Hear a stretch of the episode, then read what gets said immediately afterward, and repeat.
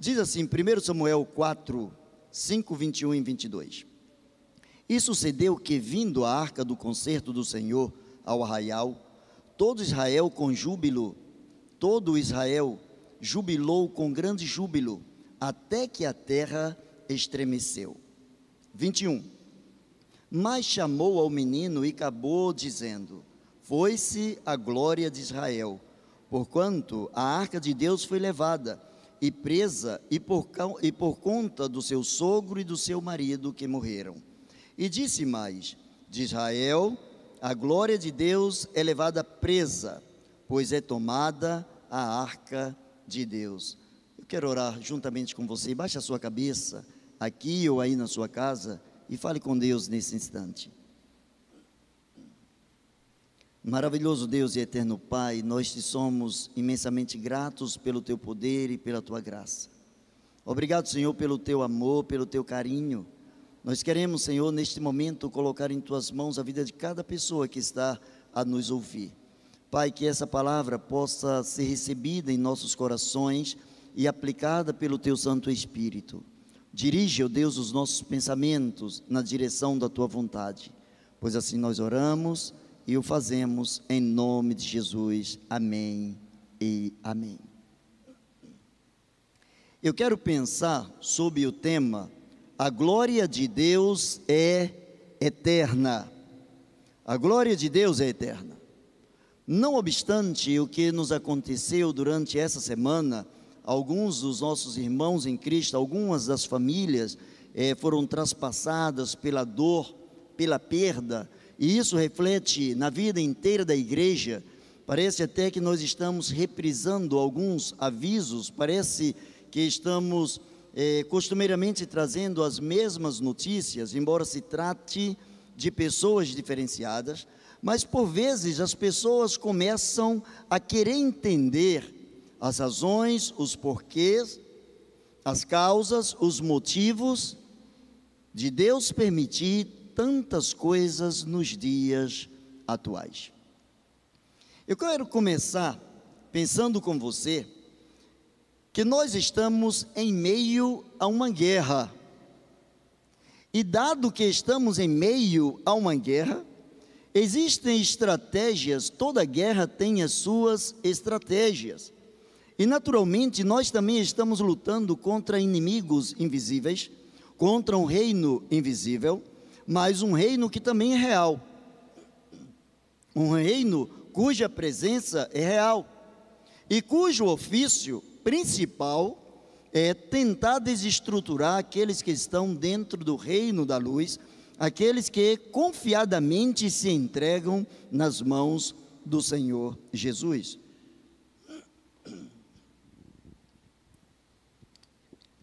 Não queria tomar assim um gole, porque aí fica até feio na garrafa, né? Mas é só para temperar, como não que é água, tá? Está assim bonitinho, mas é, é água pura. Eu quero pensar com você que em meio, quando se trata de guerras, em meio às guerras, o povo de Israel sempre saiu às guerras, às lutas, às batalhas. Em algumas ou na grande maioria das lutas, quando o povo estava em paz com Deus, quando o povo entendia o mecanismo da mente de Deus, quando entendia a proposta, a proposta de Deus, o propósito de Deus sobre suas vidas, o povo lograva êxito. O povo saía mais do que vencedor em todas as batalhas. A palavra de Deus diz que Deus mandou construir uma arca e esta arca da aliança, ela seguia o povo, ela conduzia o povo, era conduzida por pessoas especiais, pessoas qualificadas por Deus, chamadas por Deus, com o objetivo de transportar a sua arca, que representava naquele instante a presença de Deus, e esta arca começou a ficar conhecida dos outros povos. Israel começou a se destacar porque onde estava a, a, arca da aliança representava a presença marcante de Deus e os povos inimigos tremiam diante da arca da aliança de Deus. A palavra de Deus diz que por um bom tempo a arca esteve em Siló e em nenhum outro lugar a presença de Deus foi tão percebida quanto em Siló. Quando a arca da aliança, quando o povo saiu para essa batalha, para esta guerra, precisamos entender, se você conhece todo o texto, se não conhece, oriento você a ler a partir do versículo de número 1. Você vai entender que Eli, o sacerdote, o homem responsável por transmitir a palavra de Deus, o homem que era responsável pelas coisas de Deus, o homem que estava à frente do templo, juntamente com seus filhos, Ofni e Finéias, eles estavam em desacordo com a vontade de Deus. E quando não há uma percepção por parte dos que lideram a obra do Senhor, quando não há, não há uma percepção da vontade do Senhor, é natural que todo o povo também não perceba o que é ou qual é a vontade do Senhor. Sabemos com muita nitidez que os exemplos eles arrastam. Os exemplos eles fundem na mente das pessoas e têm a capacidade de impregnar na mente das pessoas determinados comportamentos, pois que todo ser humano é, gosta de olhar ou precisa olhar para alguém e tomar essa pessoa como modelo para, de uma forma especial, enaltecer, fortalecer o seu caráter, os seus valores, os seus princípios e coisas afins. Diz a palavra de Deus que Eli, o sacerdote, ele estava em desacordo com a vontade de Deus, porque os seus filhos erravam, os seus filhos é, faziam aquilo que não era do agrado de Deus, e ele, tendo conhecimento, ele permitia que tais coisas estivessem acontecendo. Você já deve ter ouvido algumas pessoas dizerem, ou quem sabe você mesmo já disse em algumas situações, em problemas coletivos, problemas é, em meio é, a cristandade em meio ao povo de Deus, talvez você já ouviu pessoas dizerem: Isso não é um problema meu. E quando o problema atinge, quando uma seta atinge alguém no meio do povo de Deus, isso é um problema do povo de Deus. Essa semana, como nós falamos aqui já no início, é, todos nós, membros da igreja, nos sentimos enlutados, feridos, traspassado pelas flechas das dores, pelas perdas que tivemos, pessoas, entes queridos, pessoas muito próximas, pessoas é, a quem nós aprendemos a amar e por quem também éramos muito amados, pessoas qualificadas, pessoas especiais, pessoas sensíveis à presença de Deus.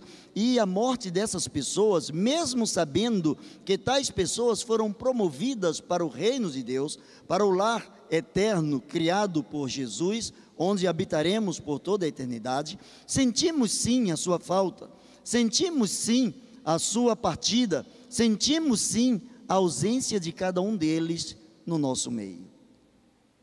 E por estarmos em meio a uma guerra, cujo inimigo é invisível, nós precisamos estar atentos às melhores e às mais poderosas armas se nós queremos, de alguma maneira, enfrentar de cabeça erguida aquele que é o nosso inimigo na atualidade. Quando o povo de Deus começou a perceber que estava levando a pior naquela guerra, quando os filisteus começaram a lograr êxito, começaram a dominar o povo de Deus, alguém se lembrou, alguém começou a pensar que quando a arca de Deus estava presente, quando Deus estava presente, quando a presença de Deus era manifestada no meio do povo de Israel, Israel tinha um outro comportamento, Israel era temido diante dos seus adversários. E alguém teve a célebre ideia de buscar a arca lá em Siló porque eles acreditavam que agora a arca, no meio do seu arraial, em meio ao seu povo, em meio aos seus soldados, daria um ânimo maior a esses soldados, traria o poder de Deus sobre a vida desses soldados e, indubitavelmente, eles sairiam com a vitória. O conhecimento, quando não é colocado em prática, ele não serve para nada. O povo sabia o povo tinha conhecimento de que era necessário a presença de Deus em meio à guerra. Mas tinha um detalhe: o povo não estava praticando aquilo que eles sabiam que deviam fazer. E diz a palavra de Deus que quando foram e buscaram em Siló a arca e trouxeram a arca da aliança, e esta arca entrou no acampamento, os israelitas deram um grito, um brado tão alto. Eles ficaram tão felizes, estavam tão seguros do que estava começando a acontecer, que diz a palavra de Deus: o chão tremeu. Alguns aqui, possivelmente, quero crer que uma boa parte, já estiveram, por exemplo, no Maracanã, o Maracanã cheio, e quando o seu time fez um gol, quando a torcida vibrou, quando a torcida pulou, você sentiu todo o estádio estremecer. As vozes ecoam de uma forma tão forte que toda a estrutura do estádio começa a vibrar. E diz a palavra de Deus que no meio do exército do Senhor, os homens começaram a expressar um grito, eles deram um brado, eles deram é, um brado de alegria, eles estavam felizes porque a arca do Senhor estava presente e esse grito foi tão forte que o chão começou a tremer. O Senhor estava presente, a arca do Senhor estava presente, mas não tinha ali corações que fossem simplesmente obedientes, quebrantados, encorajados a fazer a vontade do Senhor e o Senhor não divide a sua glória com ninguém. O Senhor não divide a sua glória com ninguém. Os adversários começaram a ficar com medo e depois se fortaleceram de uma forma tamanha. Quando Israel começou a bradar, quando Israel começou a gritar, os adversários começaram a tremer e eles começaram a dizer: o que é que está acontecendo em meio ao povo de Israel? E alguém disse: a arca da aliança é chegada, a arca que representa o Deus dele está ali. E eles começaram a dizer: esses deuses poderosos, esses deuses que humilhou o próprio povo no Egito, esses deuses que libertou esse povo, esses deuses desconhecidos por nós, eles nos fará maldade e esses deuses nos vencerão. Mas diz a palavra de Deus que em meio àquela guerra, em meio àquela peleja, Israel começou a acreditar que as coisas, as glórias do passado, confeririam a alegria da vitória no presente. Bote uma coisa na sua cabeça: as glórias do passado não conferem alegria da vitória no presente. Cada dia é um dia, cada momento é um momento. A Bíblia diz que basta cada dia o seu mal. É preciso, dentro de uma guerra, é preciso estar preparado para as batalhas, para a guerra, a cada momento. Cada momento na guerra, ele é especial. E estamos no momento em que os nossos corações são alvejados, os nossos sentimentos são atingidos, mas não podemos esquecer de que a glória do Senhor dura para sempre. A glória do Senhor é de eternidade a eternidade. Nas adversidades, nós precisamos dar um brado duradouro.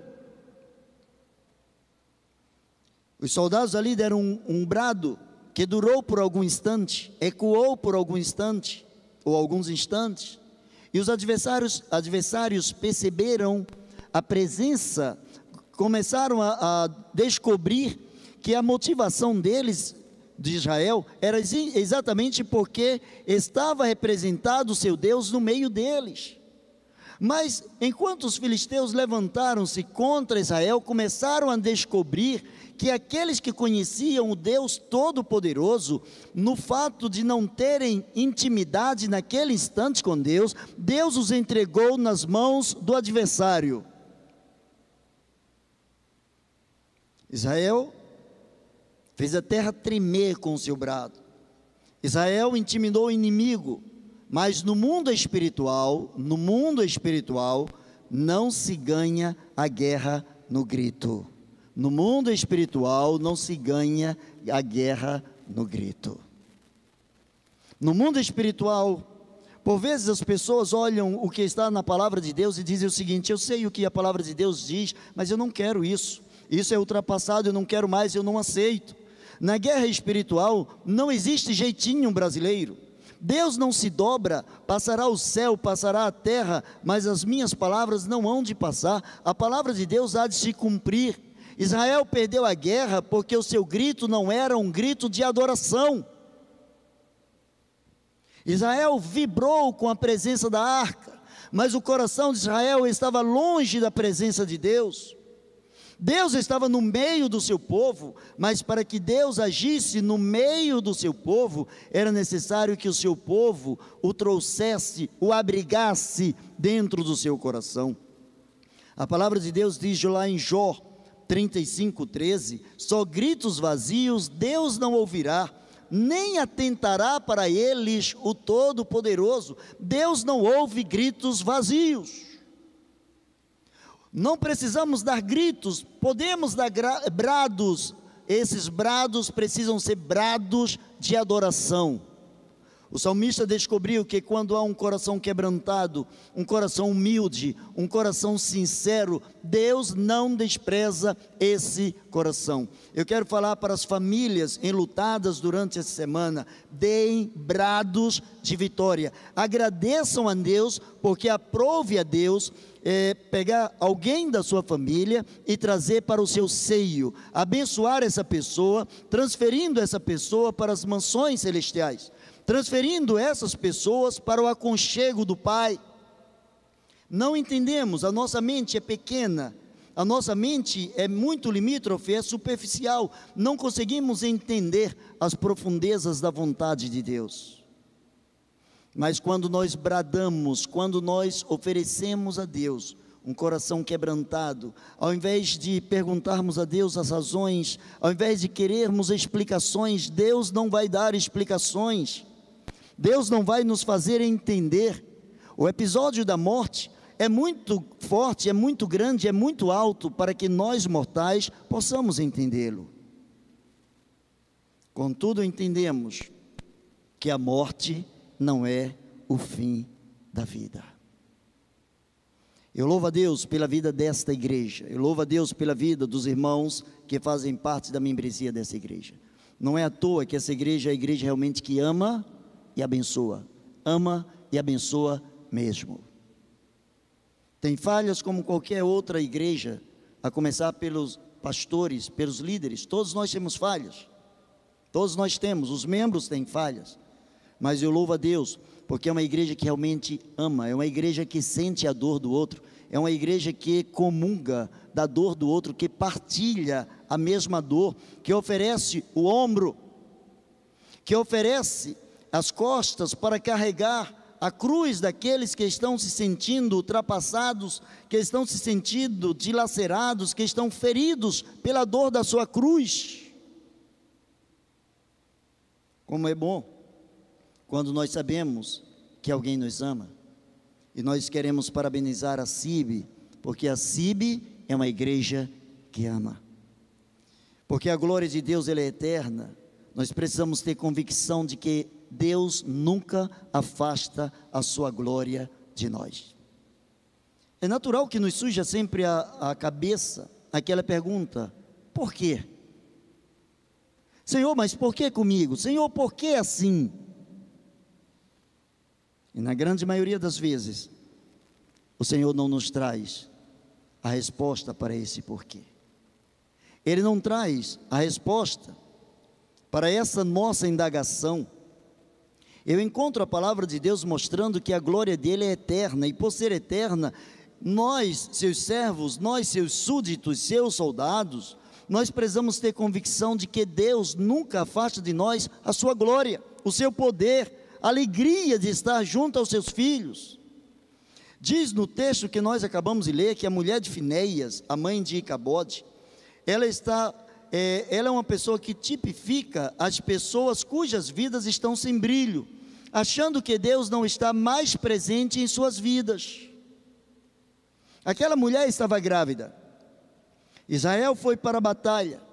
O seu sogro estava sentado no templo, estava em casa e os seus filhos, juntamente com os demais soldados, foram à batalha, à, à luta, à guerra. Quando de repente as coisas começam a dar totalmente diferente daquilo que havia sido programado. A arca já não fazia nenhum milagre. A presença da arca já não fazia mais a diferença entre um povo e o outro povo. A arca ali estava como a Bíblia que é aberta na casa de algumas pessoas, colocada em cima de uma mesa que as, as páginas já ficam até amareladas, de preferência no Salmo 91. A Bíblia por si, ela não confere bênçãos, ela não tem poder, a não ser que ela seja praticada. A palavra, enquanto palavra, enquanto escrita, ela é simplesmente uma literatura. Mas quando praticada, ela deixa de ser simplesmente literatura para ser a manifestação do poder de Deus em nossas vidas.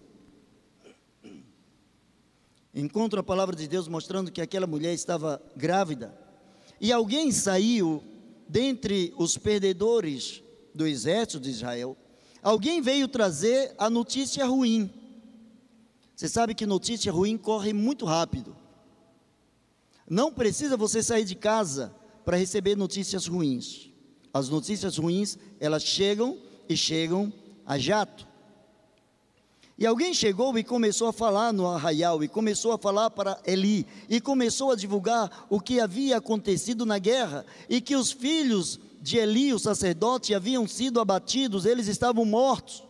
Mas o pior que tudo isso, o pior que em um único dia terem morrido quatro mil soldados de Israel, diz a palavra de Deus que a arca da aliança fora tomada. A arca da aliança fora pego por alguém, por um inimigo, e essa arca fora levada agora como prisioneira para o arraial, para o reino de pessoas incircuncisas, de pessoas que não tinham eh, relacionamento algum com o próprio Deus. Aquela mulher, ela estava de uma maneira certa, quando ela pensou a arca da aliança foi retirada, então nós perdemos tudo, porque perdemos até mesmo aquele que controla as nossas vidas, aquele que nos abençoa, aquele que é o nosso amparo, aquele que é o nosso Deus forte. Só que o erro dessa mulher foi achar que Deus simplesmente estava presente através da arca da aliança. A arca era apenas um símbolo. Assim como o templo é apenas um símbolo, assim como é, as situações que vivenciamos são apenas símbolos, mas a presença de Deus extrapola o nosso conhecimento. A glória de Deus nunca se afasta dos seus filhos, embora alguns dos seus filhos podem parar de ver essa glória. Paramos de ver essa glória quando nós começamos a atentar no nosso próprio ser. Quando nós começamos a indagar e procurar através da razão, da razão e da lucidez humana, respostas para as coisas que somente Deus tem dentro do seu coração. Para ver a glória de Deus, nós precisamos assumir, antes de tudo, os nossos pecados. Ofini e Fineias, eles eram sacerdotes, mas eles escolheram fazer o errado. Pecar é, antes de tudo, uma decisão. Bote isso na sua cabeça. Pecar é, antes de tudo, uma decisão. Às vezes encontramos pessoas que dizem assim: Eu falei sem querer.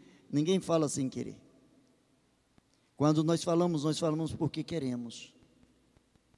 Talvez não queríamos machucar tanto quanto a nossa palavra atingiu, mas nós só falamos. A Bíblia diz que a boca só fala daquilo que o coração está cheio.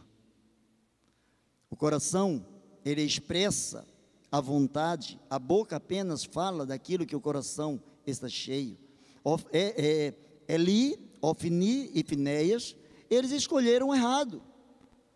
A mãe de Icabode, ou seja, a mulher de Finéias, diz a palavra de Deus que quando ela ouviu, o seu sogro, quando ela soube que, aliás, o seu sogro Eli, quando ele soube que os seus filhos estavam mortos e que a arca da aliança havia sido roubada, diz a Bíblia que ele caiu da cadeira, ele quebra o pescoço, ele morre naquele momento, E agora aquela mulher ela está grávida, prestes a, a ser mãe, a dar à luz. O seu, o seu marido está morto na batalha.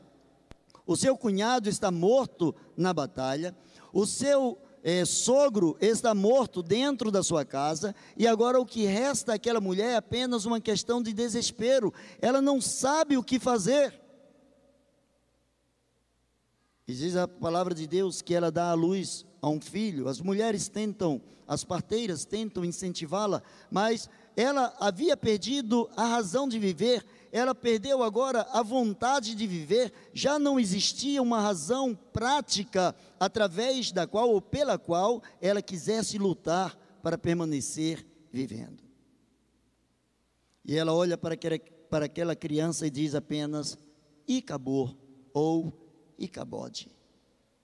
Significa a glória de Deus se foi. Na cabeça dela, Israel sem a arca da aliança, o templo sem o sacerdote e os seus filhos, a glória de Deus se foi. Mas aquela mulher estava tremendamente enganada que a glória de Deus nunca se vai. A glória de Deus nunca se vai. Deus nunca abandona os seus. Embora esteja presente, ele age, ele atua quando reverenciado, quando amado, quando adorado em espírito e em verdade. Aquela mãe, a mãe de Cabode, ela teve a coragem de admitir o erro. E qual foi o erro? Ela admitiu que, por conta do que estava acontecendo dentro de Israel, ela tinha percepção de que Deus não tinha o controle sobre o povo, ou que o povo não estava se submetendo integralmente ao domínio de Deus. Nós paramos de ter comunhão com Deus, porque nós nos afastamos de Deus. O pecado é uma escolha, mas a volta para Deus também é uma escolha. O pecado é uma escolha. É interessante como nós, seres humanos, com muita facilidade, nos tornamos vítimas. Tem pessoas que dizem assim: olha, eu escolhi, ou estou andando dessa maneira, ou neste caminho, ou tomando essa direção, por conta de algumas coisas que aconteceram na minha vida. Sim, essas coisas podem ter ajudado. Olha, eu perdi a minha mãe, eu perdi o meu emprego, perdi pessoas queridas na minha família, e eu comecei a me envolver com as drogas, eu comecei a usar álcool, eu comecei a usar drogas, e agora eu estou totalmente envolvido, ou em outras áreas específicas, específicas da vida, sim, todas essas coisas colaboram, contribuem, mas a decisão de pecado foi sua. Foi você quem decidiu pecar. Aí é muito fácil agora dizer por que, que Deus não me ouve, porque Deus me abandonou quando a decisão de pecar foi minha. O povo sabia o que não podia fazer. Eli, Ofni e Finéias sabiam o que não deveriam fazer, mas fizeram. O povo sabia o que não deveria fazer, mas fizeram. E sabiam aquilo que era proibido fazer, fizeram também sabiam o que deveriam fazer e optaram por não fazer. Para ver a glória de Deus, as nossas armas precisam ser diferentes. Se queremos ver Deus agindo de forma diferente em nossas vidas, precisamos usar armas diferentes. Não dá para acreditar na vitória baseado apenas nas experiências do passado. Pessoas que não evoluem, pessoas que é, não se qualificam melhor em todas as áreas da vida, em todas as áreas da vida. Pessoas que não estão constantemente ressignificando sua história, não se aprimoram na sua vida, são pessoas que saem do profissionalismo ao amadorismo, regridem. Você já deve ter ouvido muitas pessoas dizerem, mas nós sempre fizemos assim. Ótimo. Por isso que sempre foi feito assim e por isso que os resultados sempre foram os mesmos. Se queremos que os resultados sejam diferentes, nós precisamos fazer o que ainda não foi feito. Se precisamos sentir que a glória de Deus está em nossas vidas e que nossas armas precisam ser aperfeiçoadas, nós precisamos investir nessas armas. Não existe arma mais poderosa do que a arma chamada amor. A Bíblia chama amor de vínculo da perfeição. O amor é o vínculo da perfeição.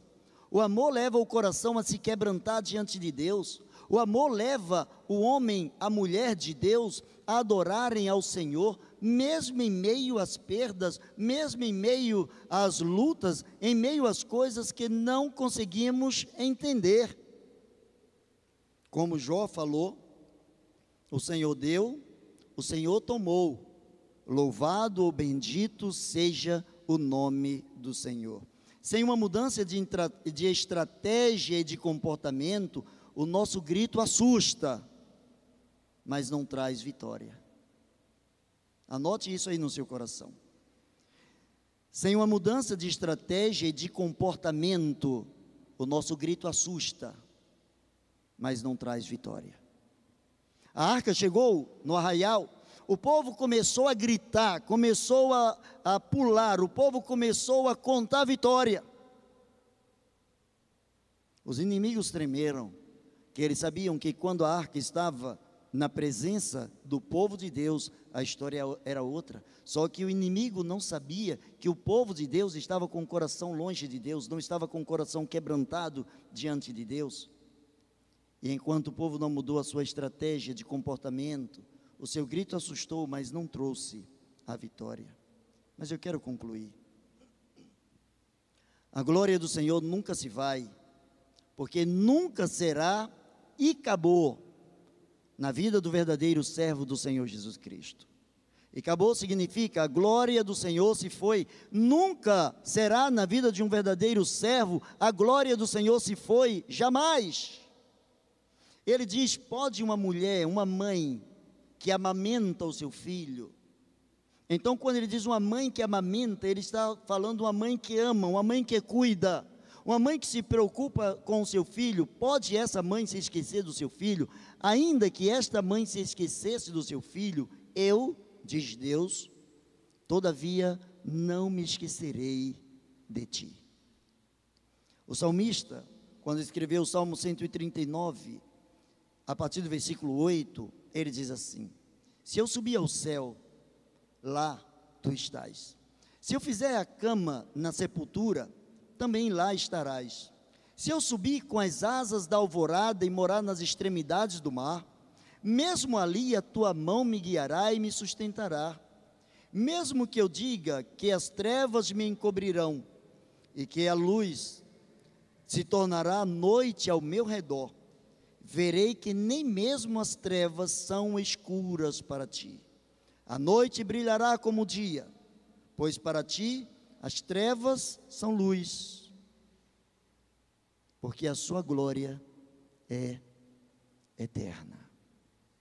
Por vezes não entendemos, por vezes perguntamos a Deus determinadas coisas, por vezes inquirimos, por vezes estamos arguindo Deus acerca de determinadas coisas ou de determinados de determinadas situações pelas quais nós passamos, atravessamos por algumas dores que sofremos.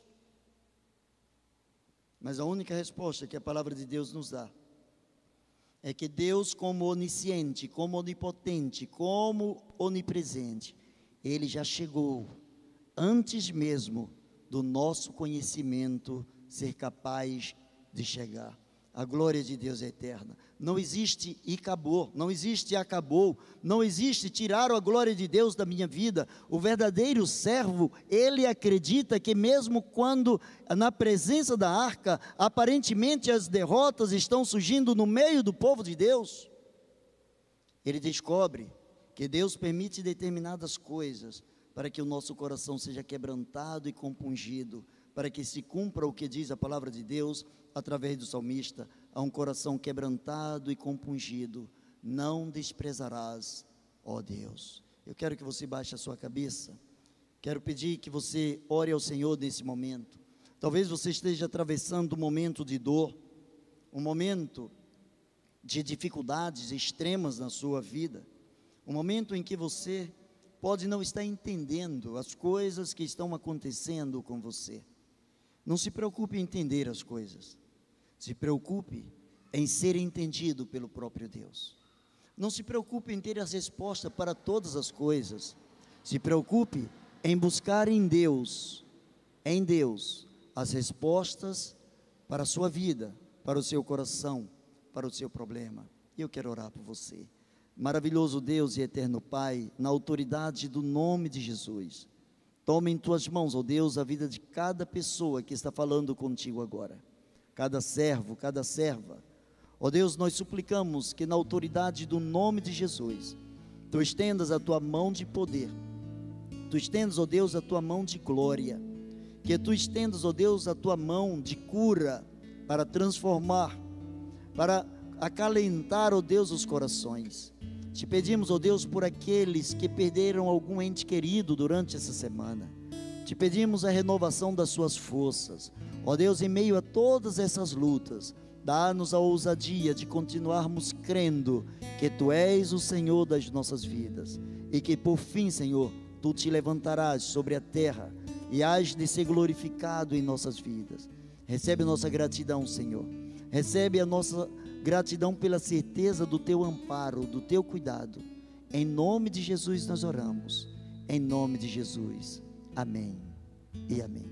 Deus abençoe você.